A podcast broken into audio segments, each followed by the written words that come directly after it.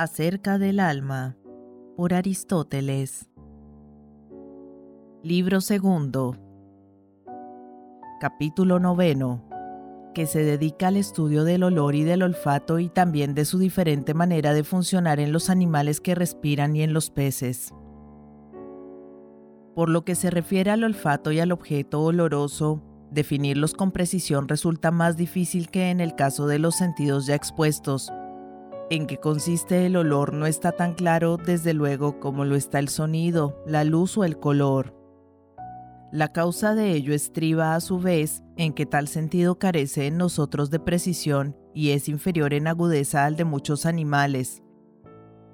El hombre en efecto capta torpemente los olores y no percibe objeto alguno oloroso a no ser con dolor o placer, prueba de que el órgano sensorial carece de agudeza es probable que los animales de ojos duros se hayan afectados de una deficiencia análoga en cuanto al modo de percibir los colores, siéndoles imposible distinguir las diferencias cromáticas a no ser por la confianza o temor que les infunden. Tal es el modo en que percibe los olores el género humano.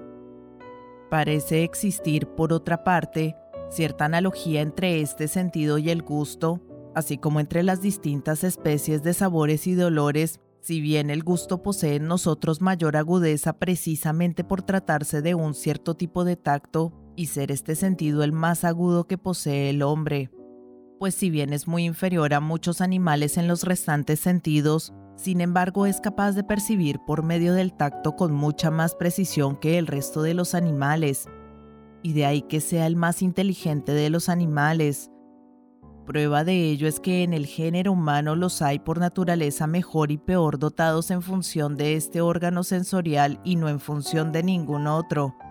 Los de carne dura son por naturaleza mal dotados intelectualmente, mientras que los de carne blanda son bien dotados.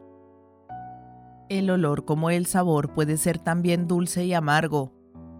Por lo demás, ciertas cosas poseen el olor y el sabor correlativos, Quiero decir, por ejemplo, olor dulce y sabor dulce, mientras otras los poseen contrarios.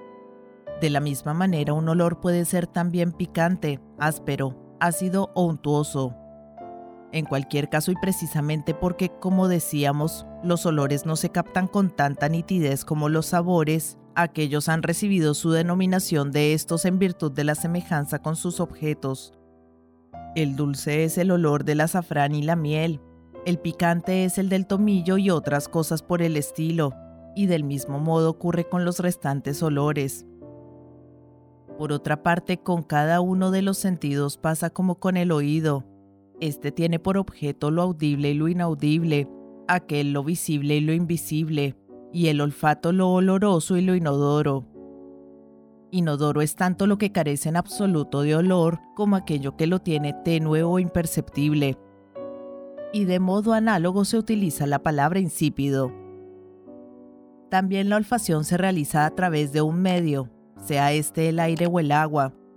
Todos los indicios son, desde luego, de que los animales acuáticos, tanto si son sanguíneos como si no lo son, perciben el olor lo mismo que aquellos cuyo medio es el aire.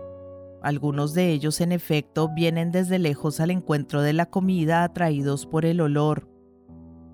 Esto plantea evidentemente un problema si partimos de que todos los animales perciben los olores de la misma manera, y dado que el hombre huele cuando aspira mientras que cuando deja de aspirar, bien porque expulse o retenga el aire, no huele ni de lejos ni de cerca, ni siquiera colocando el objeto directamente sobre la nariz en su parte interior. Que el objeto no se perciba si está colocado directamente sobre el órgano sensorial es algo común a todos los animales, que no se perciba no ser cuando se aspira es, sin embargo, algo peculiar de los hombres. Es evidente por experiencia. De todo esto resultaría que los animales no sanguíneos, puesto que no respiran, han de poseer algún sentido distinto de los ya enunciados. Lo que por otra parte es imposible si es que en realidad perciben el olor, ya que el sentido del oloroso, tanto si es bien como si es maloliente, es precisamente el olfato amén de que es patente a la observación cómo estos animales son destruidos por los mismos olores fuertes que el hombre, por ejemplo el del asfalto, el del azufre, etc. lo que implica necesariamente que perciben los olores aunque no sea al respirar. Parece en cualquier caso que este órgano sensorial es diferente en el caso del hombre y en el caso de los demás animales, de igual manera que los ojos del hombre son diferentes de los de los animales de ojos duros. Aquellos tienen los párpados como protección y a manera de cubierta, de modo que no pueden ver a no ser que los muevan y levanten. Los animales de ojos duros, por el contrario, no tienen nada de análogo, sino que ven directamente lo que hay en lo transparente. Paralelamente y al igual que el ojo, los hay que tienen al descubierto el órgano olfativo, mientras que en los animales que respiran este órgano tiene una cubierta que se descubre al inspirar, al dilatarse las venas y los poros. He aquí por qué los animales que respiran no perciben olores cuando están sumergidos en un medio húmedo, porque únicamente huelen cuando aspiran y no es posible hacer esto último estando en un medio húmedo. El olor es de lo seco así como el sabor es de lo húmedo. El órgano olfativo es, por su parte, seco en potencia.